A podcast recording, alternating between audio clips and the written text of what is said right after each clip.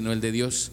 Si mi objetivo fuera agradar a la gente, no sería un siervo de Cristo. Hasta ahí voy a leer, hermanos. Vamos a orar. Padre, gracias por este tiempo que nos das, por el gozo de estar reunidos y la bendición de abrir tu palabra. Quiero pedirte, Señor, que ahora que meditamos en ella, hables a nuestros corazones. Que tu Santo Espíritu, Señor, trabaje con poder en la vida de cada uno de los que estamos aquí, Señor. Que podamos escuchar tu voz. Quiero pedirte, Padre, que sean gratos los dichos de mi boca y la meditación de mi corazón delante de ti. En Cristo Jesús. Amén. Hermanos, pensando que el año va volando porque ya estamos pues más allá de la mitad de febrero, se acerca pronto Semana Santa y a veces no tenemos tiempo de meditar en quién es Jesús y su obra en nosotros. Entonces, voy a iniciar una serie de sermones basados en la epístola del apóstol Pablo a los Gálatas. Vamos a estar meditando esta epístola durante algunos domingos. Quiero pedirle dos cosas. Una, que lea cada semana este, esta epístola. Son seis capítulos. Yo lo he estado haciendo, hermanos, y se lleva uno, pues, unos 20 minutos cuando mucho. Si usted lee lento, pues a lo mejor en una media hora va a leerlo. Entonces, en toda la semana espero tenga media hora para que lea esta epístola a los Gálatas. Aparte, en las células estamos estudiando Gálatas, entonces allá va, a poder eh, también reforzar un poquitito de lo que estamos diciendo si asiste a una de las células. Le quiero pedir un favor. Yo sé que usted tiene su Biblia y que la ama y que le gusta mucho, pero si puede buscar la nueva traducción viviente, y leer ahí se lo voy a agradecer. Me parece que tiene una, una traducción un poco más clara. Entonces, si en su celular tiene la aplicación, la que quiera de la Biblia, ¿verdad? Pero yo uso la que se llama YouVersion. Si usa esa, ahí busca nueva traducción viviente y ahí puede leerlo. O puede ir a la librería y comprarse una Biblia de esa traducción o como sea. Le recomiendo yo que lo haga. Se lo pediría para que podamos estar más o menos en el mismo canal. Déjeme le explico un poquitito acerca de los Gálatas. Pablo va a escribir una serie de iglesias en lo que hoy nosotros conocemos como Turquía. Esa era la zona de Galacia. Ahí donde está Turquía hoy estaban algunas iglesias que Pablo fundó. Después de que él las funda, viene gente a decirles un evangelio diferente. Pablo predicó la salvación por gracia de Cristo Jesús. Poco después viene gente y empieza a decirles, bueno, eso de la salvación por gracia está bueno, pero además tienen que hacer esto. Y los querían volver a los ritos del judaísmo. Entonces, Pablo escribe esta carta enojado porque los Gálatas se están volviendo al judaísmo. Ahí se lo dejo de tarea porque algunos cristianos se quieren volver al judaísmo, ¿no? Algunos andan diciendo que si tu apellido acaba en EZ, cualquiera de tus apellidos, puede ser que tengas origen judío. Hacemos el experimento. ¿Cuántos de los que estamos aquí, alguno de nuestros dos apellidos acaba en Z? Levante su mano. Bienvenidos hermanos a sus tribus, a sus tribus, porque no las tribus de allá, no, no se ofenda.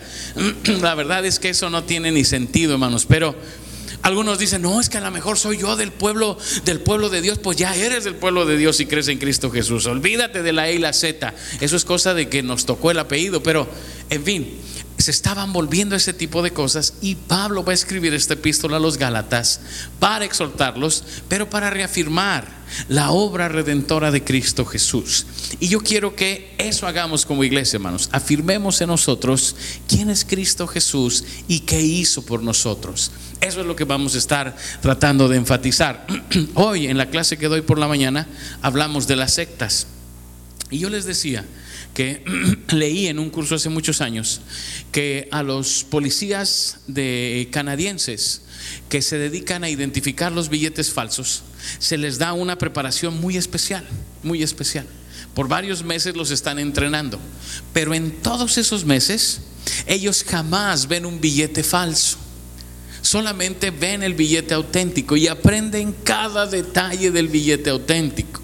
Nunca ven un falso siempre están viendo el auténtico. Cuando ellos salen de su preparación, pueden identificar un billete falso de inmediato, no porque conozcan el falso, sino porque conocen el verdadero. Conocer a Cristo Jesús, hermanos, nos va a evitar que nos vayamos bajo falsos evangelios que no sirven si tú conoces bien a Cristo Jesús, puedes mantenerte firme en la doctrina de Cristo Jesús. Y eso es lo que pretendo a través de estos mensajes. Quiero que veáis rápidamente para acabar con esta introducción que Pablo está enojado. Pablo está enojado porque estaban dejando el Evangelio de Cristo Jesús y entonces él empieza con un saludo muy breve. Normalmente Pablo tiene saludos más, más grandes y más afectuosos y dice a los santos que están allá y les recuerda todas esas cosas maravillosas que son en Cristo Jesús. A estos Gálatas no les dice nada porque está molesto, porque están dejando el Evangelio. ¿Sabe, hermanos? Hoy muchos cristianos, creyentes de Cristo Jesús, están dejando el Evangelio para agarrar otras cosas. O no es que dejen el Evangelio, es que agarran el Evangelio más otra cosa.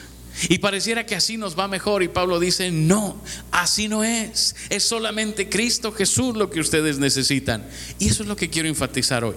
Y entonces quiero guiarlos a través de este texto. Y, llamé al mensaje tres columnas de nuestra fe. En medio de la defensa que Pablo está haciendo de lo que él enseñó y de quién es él, él va a hablar de tres cosas básicas de nuestra fe. Si tiene papel, apunte. Si le dieron boletín, ahí agarre, porque son Tres cosas básicas de la fe, hermanos. Tres cosas básicas de la fe. Le dicen el A, B, C, ¿no? Porque es lo más básico, lo más básico, las tres columnas básicas de nuestra fe. Y quiero que meditemos eso basados en esta porción de Gálatas 1 del 1 al 10 lo primero que Pablo va a decir y va a mencionar es la gracia de Dios. La gracia de Dios. Lo primero que usted tiene que saber es acerca de la gracia de Dios. Les escribo yo, el apóstol Pablo.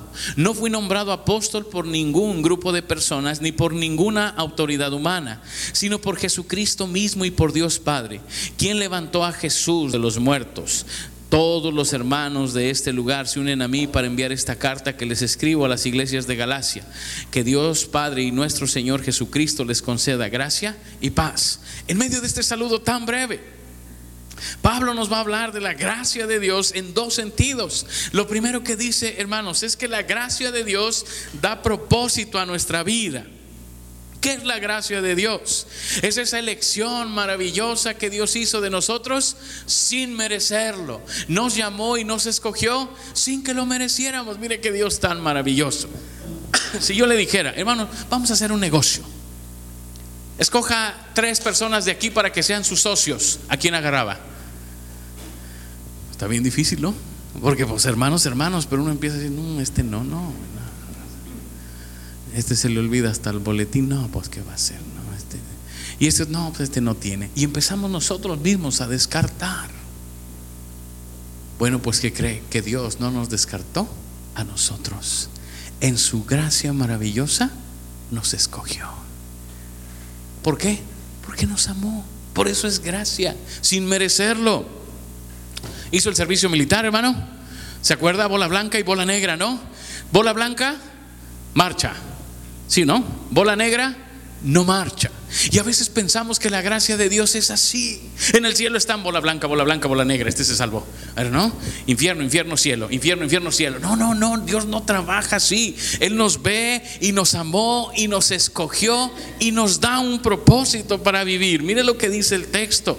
Mire lo que dice el texto. Les escribo yo, el apóstol Pablo, que no fui nombrado por ningún apóstol ni grupo de personas, sino por Jesucristo mismo y por Dios Padre. Pablo va a decir, a mí no me escogió nadie más que el Señor. ¿Sabe qué es la gracia de Dios, hermanos? Esa elección maravillosa que Dios hizo de usted por amor. A eso le llamamos la gracia de Dios. Oiga, déjeme preguntarle, así sinceramente, ¿habrá mejores personas que las que están aquí, afuera de aquí? Que Dios dijera, no, pues aquellos son mejores que estos. Sí, sí. Se lo digo quedito para que no se me espante. Sí. Seguramente hay gente mejor que nosotros fuera de aquí. Pero Dios quiso amarnos a nosotros, rescatarnos y mostrarnos su gracia simplemente por amor. Y en esa gracia no solamente nos rescató, nos dio un propósito. Mire lo que dice Pablo, y fui nombrado apóstol por él. Él le dio propósito a mi vida. Déjame te digo algo. La gracia de Dios es la que le da sentido y propósito a la vida. A lo mejor tú andas por esta vida diciendo, no, pues yo estudié una carrera, pero siento así como que no era lo mío, como que yo debería haber hecho otra cosa. A lo mejor estás en un trabajo y ni te sientes contento y dices, pues estoy aquí por pura necesidad, yo quisiera realmente hacer otras cosas y es que ahí nunca vas a encontrar el propósito para tu vida. El propósito para tu vida está en Cristo Jesús. Pablo dice, Él me hizo apóstol. Él le dio propósito a mi vida. La gracia de Dios, hermanos, es esta elección soberana y de amor que Dios tuvo por nosotros y que hoy nos permite ser lo que no éramos. A ver, se lo repito. La gracia de Dios es esta elección soberana y de amor que Dios tuvo con nosotros que hoy nos permite ser lo que no éramos. Hoy somos hijos de Dios. Antes, pecadores sin Cristo. ¿Se acuerda cómo lo dice la palabra? Antes estábamos muertos de nuestros delitos y pecados. Pero en Cristo Jesús y por su gracia maravillosa hoy tenemos vida. Eso es lo que Él hace por nosotros. La gracia de Dios da propósito a nuestras vidas. Pero hermanos, no solamente eso. También nos da poder. Es la segunda cosa que quiero decirle. También nos da poder. Mire lo que dice el texto, sino por Jesucristo mismo y por Dios Padre, quien levantó a Jesús de los muertos. ¿Quién levantó a Jesús de los muertos? Esta gracia maravillosa de Dios nos da poder. Oiga, si sabe que la gente se la pasa buscando poder. ¿Usted tiene un jefe enojón? Dicen que los jefes muy enojones en su casa no mandan. Eso dicen, a mí no me ve, yo no soy quien lo dice. Entonces, como en su casa no puede mandar, pues llega al trabajo y, pero llega a su casa y así como, ya sabe, ¿no? Como entonces, eso dicen, eso dicen, a mí no me consta, porque andamos siempre en busca de poder. En las familias estamos buscando quién manda. Antes decían, que tiene los pantalones de la casa. ¿Se acuerda que así decían? Tiene los pantalones. No, hoy no se dice así. Se dice tiene el control remoto de la tele. Esa persona es la que manda. Y ese es el problema, que en la familia no estamos para mandar ni esas cosas. Hay que buscar por el camino del amor. Pero en Cristo Jesús hemos recibido poder.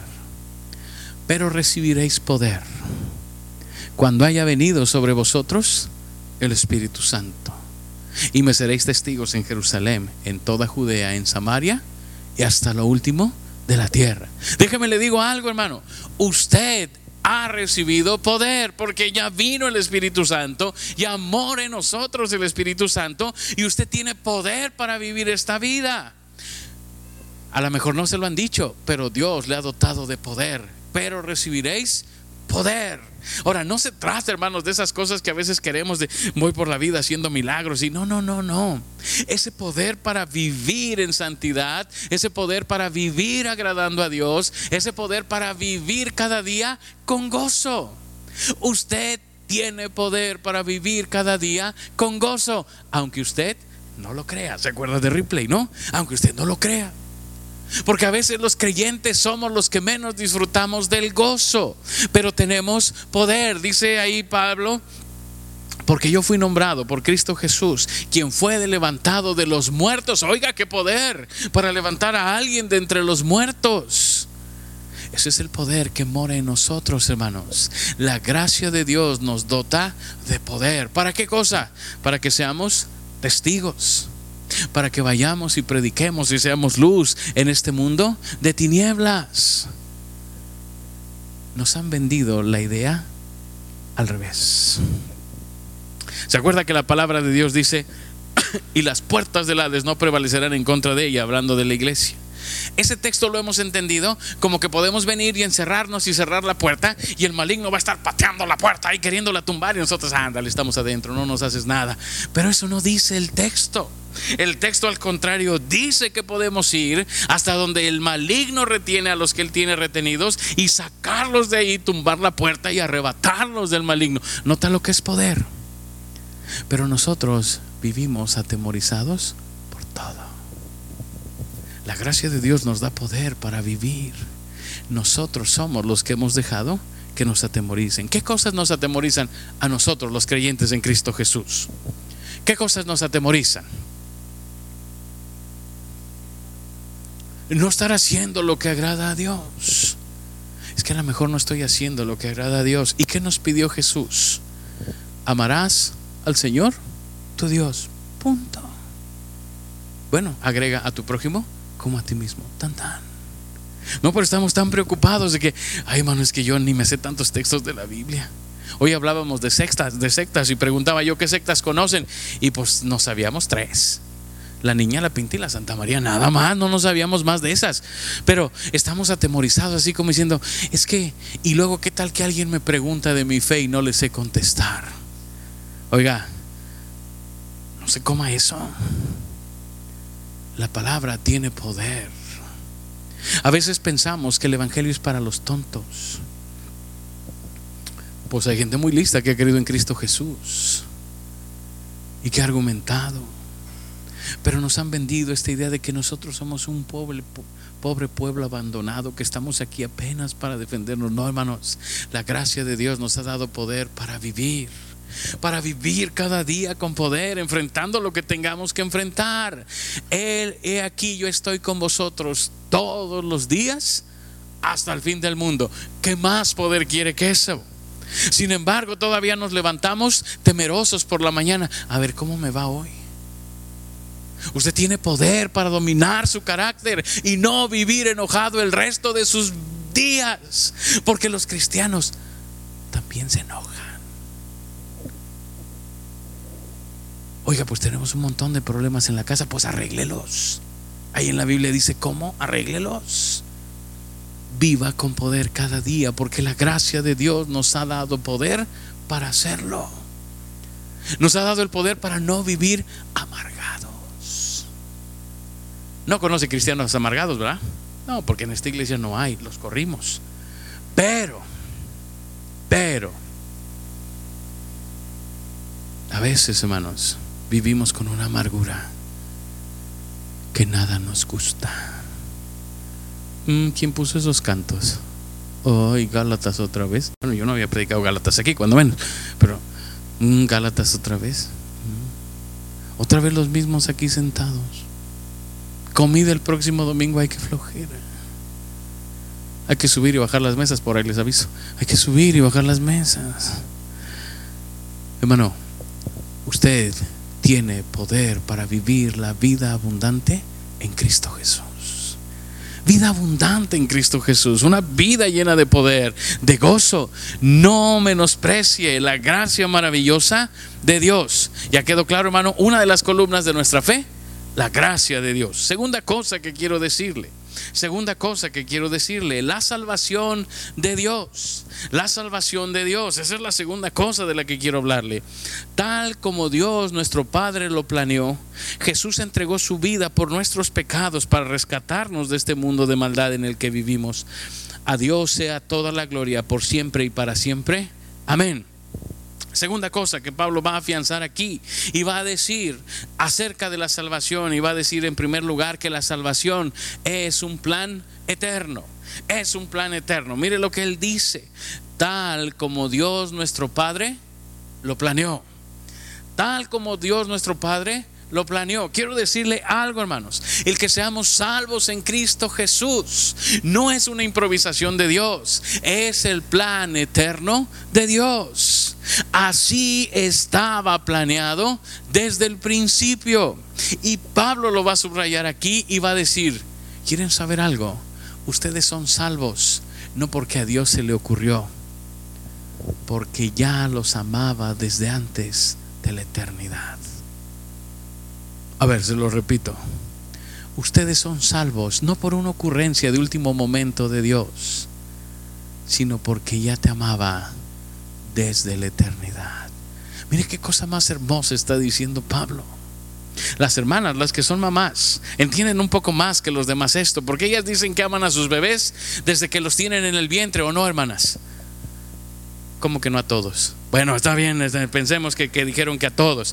Entonces, de que están en el vientre, ellas los aman y, ya, ya este, suspiran por ellos y, y los visualizan y los sienten. Y la verdad es que el papá los empieza a amar por ahí del mes 4 o 5 ya de nacidos, ¿no? Pero ese es otro asunto que no vamos a tocar hoy. ¿Sabe? Pues si usted cree que su mamá le amó desde antes de nacer, le tengo mejores noticias. Dios le amó desde la eternidad, porque así era su plan. No fue que fallaran las cosas, porque algunos dicen, no, lo que pasa es que le falló el plan, él quería el Edén, pero Adán y Eva fallaron y dijo, bueno, ahora qué hacemos. No, no, no, no, no, no. Así era su plan eterno de salvación. Él ya nos amaba, hermanos, desde antes de que estuviéramos Oiga, qué maravilloso Señor. Y Pablo les va a recordar a los hermanos en Galacia, no se olviden que el amor de Dios no empezó cuando naciste.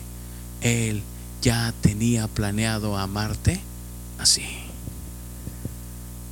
Cuando mi hija cumplió 15 años, yo le dije unas palabras más o menos así. Creo en el amor a primera vista, porque en ti lo experimenté.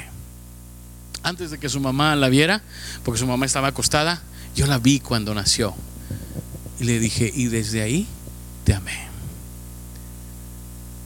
Pues quiero decirle a mi hija y a todos los que están aquí que Dios nos amó hasta antes de ese momento. Qué maravilloso amor que quiso rescatarnos, que quiso rescatarnos. Y hermanos, lo que Pablo está diciendo es formidable. Dice, es un plan eterno, pero no solamente es un plan eterno, es un hecho presente. Es la segunda cosa que quiero decirle aquí, es un hecho presente. Mire lo que dice el texto. Jesús entregó su vida por nuestros pecados. ¿Para qué, hermanos?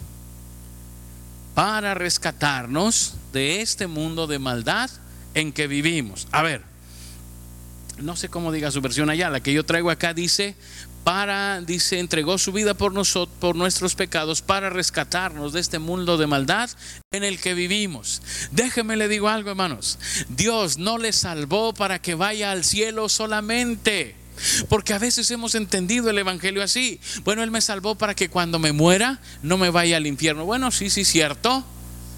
Pero se está perdiendo la mejor parte. Él nos salvó para que vivamos en este mundo aquí y ahora. El cielo es un extra. Él nos salvó para que disfrutáramos la vida aquí y ahora. A ver, se lo voy a tratar de explicar. Si usted piensa que le salvaron solo para no irse al infierno, entonces el mundo es una sala de espera. Lo único que tenemos que hacer aquí es sentarnos a esperar. ¿Y qué, hacen, qué sucede en las salas de espera, hermano? Usted que ha viajado, ¿qué sucede en las salas de espera? no sucede nada. Uno empieza a ver pasar la gente. Y bueno, ahora sí se divierte porque hay una gente tan rara en los, los aeropuertos y eso. Gente rarísima, pero bueno. Y a veces cuando te dicen, sí, tu vuelo sale en seis horas, dicen, uh, ¿y ahora? Y ahí estás sentado viendo pasar la vida. No pasa nada. Si tú piensas que la salvación es algo para el futuro, estás en la sala de espera y ¿qué crees? No va a pasar nada. Pero la salvación no es un seguro de vida, hermanos. No es algo que funciona cuando te mueres. La salvación es un hecho presente. Dice para rescatarnos de este mundo de maldad en el que vivimos. El Señor espera que tú tengas vida abundante aquí y ahora, que disfrutes las maravillas que Dios está haciendo aquí y ahora, no solo en la eternidad. Algunos dicen, no hombre, las calles de oro del cielo han de estar. No, yo quiero ser de los que ponen asfalto en el cielo. Hombre, y andar con el oro y lo que sobre me lo llevo. Hermano, lo de menos que nos ofrece el Señor son las calles de oro. Lo mejor es caminar a nuestro lado en las calles de la tierra cada día. Esa es la salvación. Él no quiere que pienses tanto en las calles de oro allá como en las calles aquí, para que te tomes de su mano y las camines con Él cada día. Él no quiere que centres tanto tu atención en el premio que nos espera allá, sino en las bendiciones que cada día derrama en tu vida aquí. Y que te des cuenta que Él es bueno cada día. Jesús lo dijo, y aquí yo estoy con vosotros todos los días hasta el fin del mundo. Oiga, qué maravillosa promesa. Y usted diciendo, no, ya cuando vayamos al cielo para estar con el Señor, pues que cree que Él quiere estar contigo aquí y ahora. La salvación es para aquí. No se pierda, hermanos, porque perdemos mucho de lo que Cristo hizo al pensar, no, ya cuando lleguemos al cielo, que me den mi arpa, mi nube, mi túnica y a flotar por la eternidad. ¿A poco eso se le hace padre? Estar ahí toda la eternidad en el cielo ahí. No, no, no, se está perdiendo lo mejor para rescatarnos de la vida presente, para que puedas disfrutar en el aquí y ahora. Para que esta vida que tenemos hoy, hermanos, sea abundante y el cielo es un extra. El cielo es la coronación de la esperanza. El cielo es la culminación de nuestra fe. El cielo es el premio final. Pero la salvación se vive aquí y ahora no se pierda la bendición de disfrutar la obra maravillosa de salvación de nuestro Señor. Solamente por estar pensando en la eternidad. Se oye muy cristiano pensar en la eternidad, pero la salvación es aquí y ahora. Es un hecho presente. Disfrute, hermano. La otra vez escuché a alguien que dijo, no, que los pastores que hacen que sonría la congregación, como si, y me sentí aludido porque yo lo hago, ¿verdad? Pero hermanos, no puedo entender un cristiano que sabe que su mayor problema ha sido resuelto en Cristo Jesús y que no tiene gozo en su corazón. Que se pase la vida quejándose de todo. No puedo entender eso, perdóneme, pero no puedo entender que alguien que sabe que su mayor problema ya se resolvió no esté gozoso. No me cabe en la cabeza. No puedo entender que alguien que diga, mira, tenías una deuda que no podías pagar, pero de pronto ya la pagaron por ti ve y disfruta la vida y que tú todavía salgas, ¿y por qué la pagaron? A ver quién se andan metiendo en mis asuntos. Me deberían haber dejado a mí y yo, ya salgas allá diciendo cosas. Oye, la salvación es para disfrutarse aquí y ahora.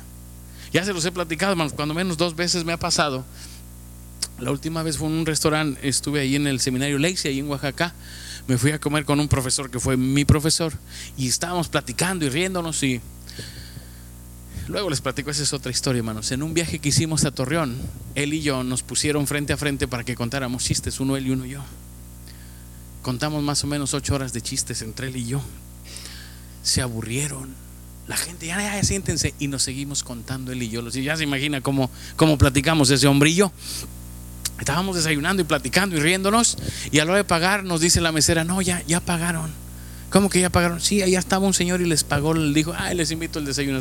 Luego nos enteramos que era otro pastor y que pues yo creo que se quedó con las ganas de que lo invitáramos, ¿verdad? Y en venganza pagó la cuenta y salimos de ahí. Oiga, no hay nada mejor que comer gratis, ¿a poco no? Que tú vayas y pidas y de pronto te levantas y cuánto es, no es nada. Hombre, pues tráigame otro platillo, por favor, porque voy a seguirle. No hay nada mejor que saber que ya te pagaron la cuenta.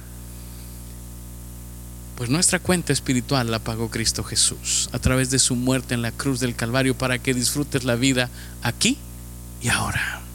Así es que hermano, este es un pilar de nuestra fe que tiene usted que grabar. La salvación se disfruta aquí y ahora porque ya ha sido pagada la deuda que teníamos. He hablado de dos cosas, la gracia de Dios, la salvación de Dios, pero ahora voy a hablar por último del amor de Dios el amor de Dios. Y este es el tercer pilar de nuestra fe que quiero hablarle. Estoy horrorizado de que ustedes estén apartándose tan pronto de Dios, quien los llamó a sí mismo por medio de la amorosa misericordia de Cristo. Lo primero que quiero decirle aquí, hermanos, es que el amor de Dios nos atrae a Él. No es que nosotros hayamos encontrado a Dios, es que Él nos encontró a nosotros. ¿Cómo le fue ahora el Día del Amor y la Amistad? ¿Cómo le fue?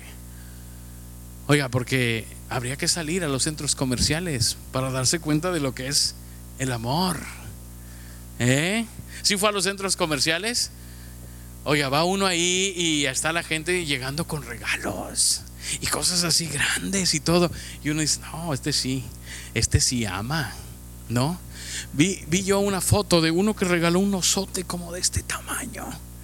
¡Qué oso! O sea, ¿qué oso era de ese tamaño, hermanos? Así grandotote. Que tú llegues con un oso de esos a un centro comercial ha de ser un oso.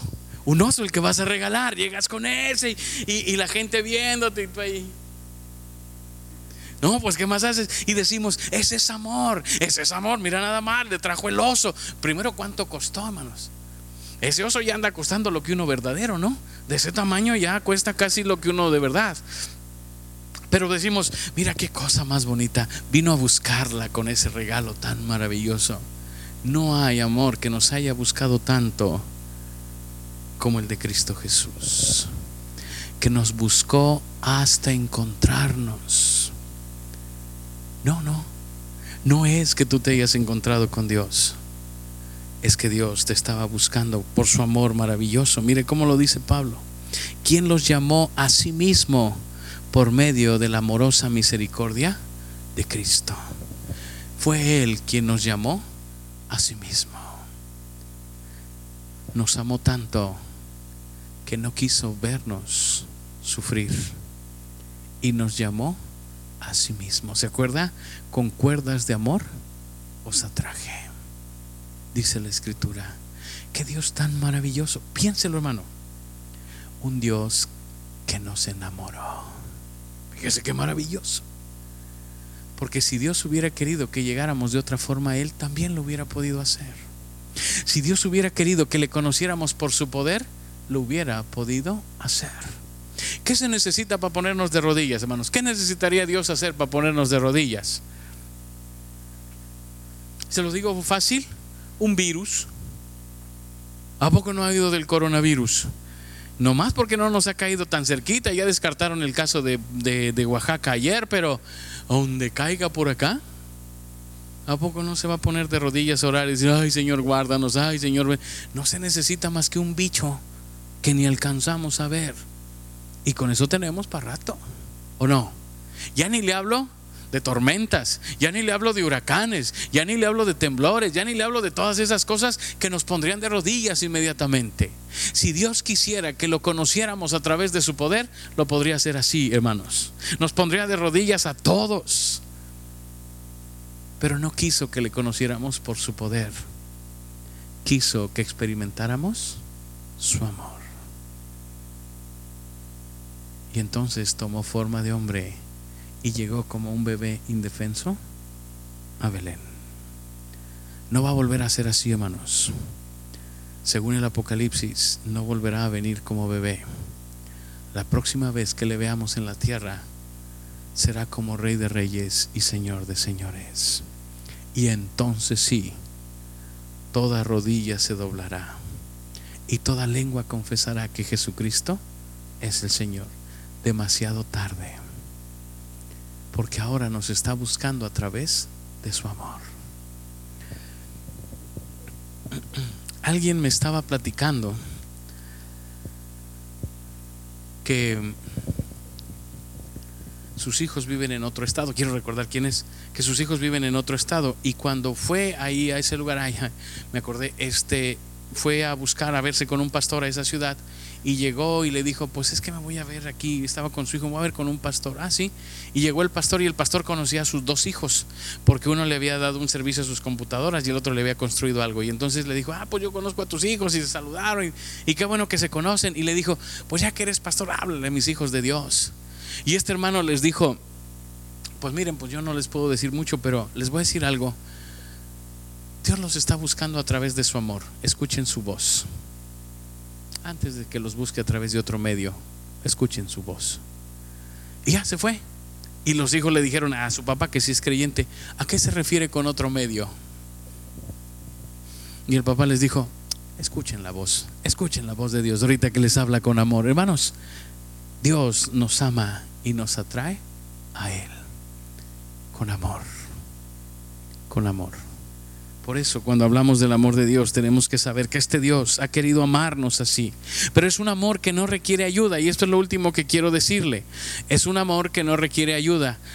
Esto es lo último que quiero decirle. Pablo empieza a escribir a los Gálatas.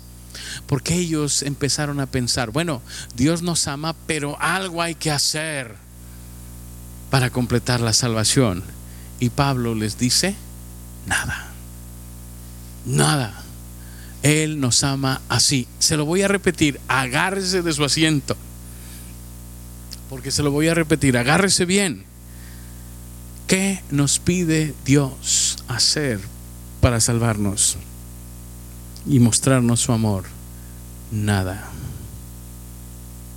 Nada. Estos judaizantes llegaron con los Gálatas a decirles, bueno, ya conocen a Cristo, pero tienen que seguir los ritos del judaísmo. Y Pablo dice, no. Y más adelante, hermanos, si usted lee la epístola, hasta Pedro andaba mal, hasta Bernabé se nos flaqueó en una de esas. Y Pablo les dice, no, nada. El amor de Dios basta.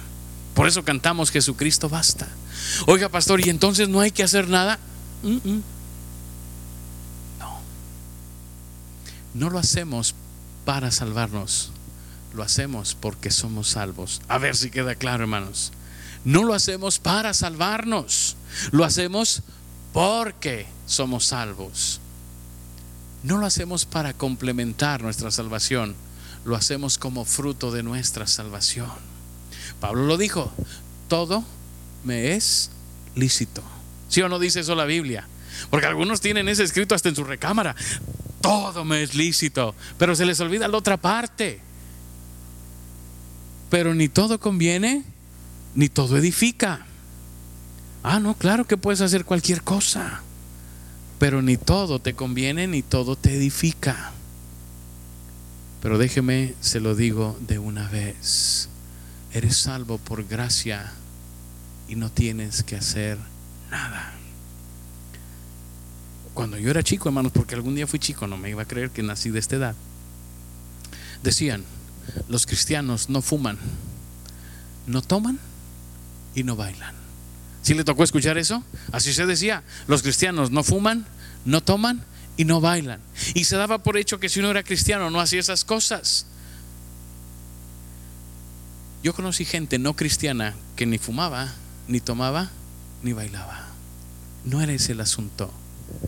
El asunto es, no hago las cosas para demostrar que soy o para ser, las hago porque soy.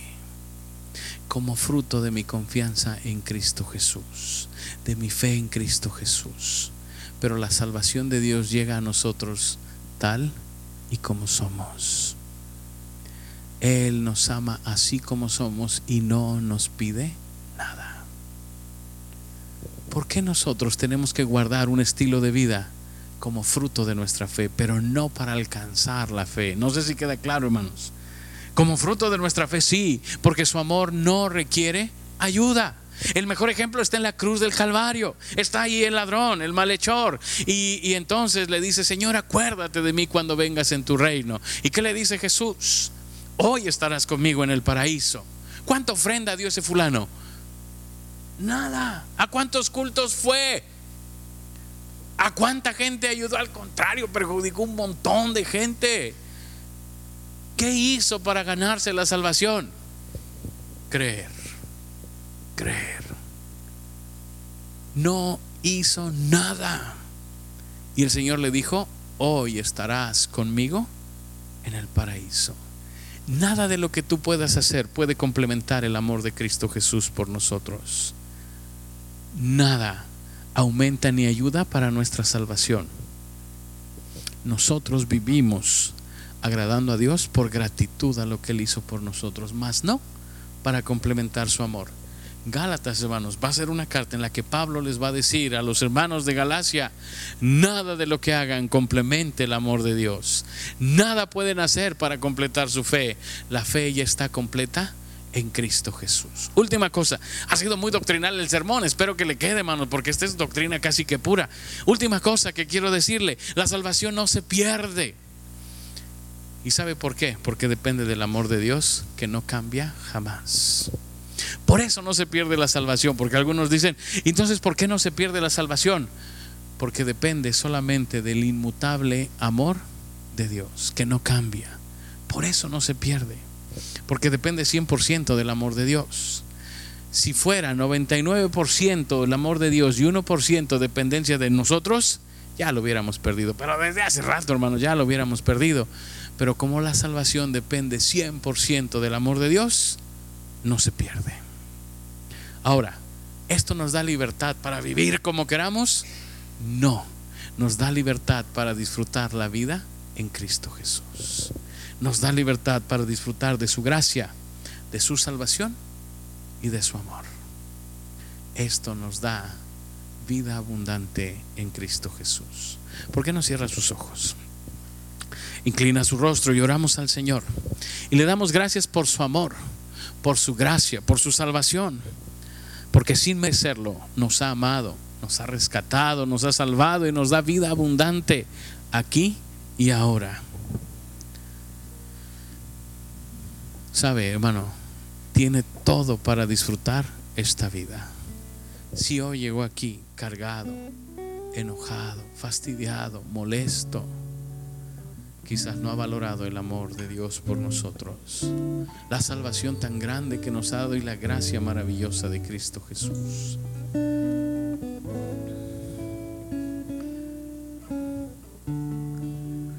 Los asuntos de la salvación no son solamente para aquellos que no han creído en Cristo, son para nosotros los que ya hemos creído en Cristo y que no estamos viviendo una vida abundante en Él.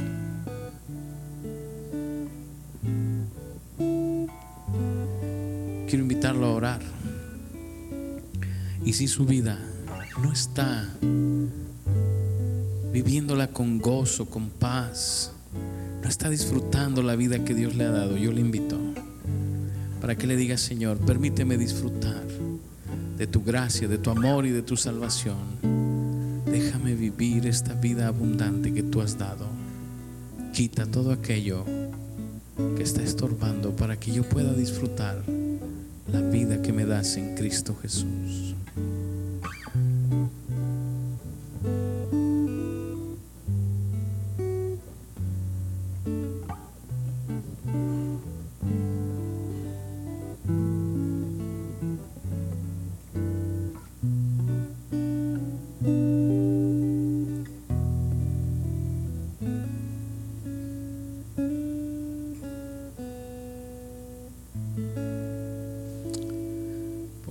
Vamos a orar al Señor.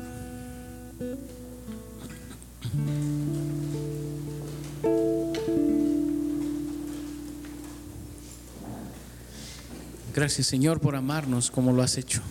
Gracias Señor por mostrar tu amor, tu gracia y tu salvación en nuestras vidas. Padre, permite que podamos vivir la vida abundante que tenemos en ti. Permite que podamos disfrutar de todo lo que has hecho por nosotros. Permite que nuestras vidas sean un testimonio vivo de la transformación que solo tú puedes hacer. Permite, Señor, que los que aquí estamos podamos gozarnos cada día por tu obra maravillosa en nosotros. Gracias, Padre, por tu palabra. Gracias por la bendición de estar juntos y adorarte. Quiero pedirte ahora, Señor, que nos lleves en paz. Que tu ángel acampe alrededor nuestro y nos defienda, Señor. Que esta semana podamos compartir esta maravillosa vida que nos has dado en Cristo Jesús. Gracias Señor por todo lo que has hecho en nosotros y gracias por lo que harás. Te alabamos y te bendecimos y te damos la honra y la gloria solo a ti. Bendice a tu pueblo esta semana y úsanos con poder para testimonio de aquellos que no te conocen. En Cristo Jesús, nuestro Señor y Salvador oramos. Amén.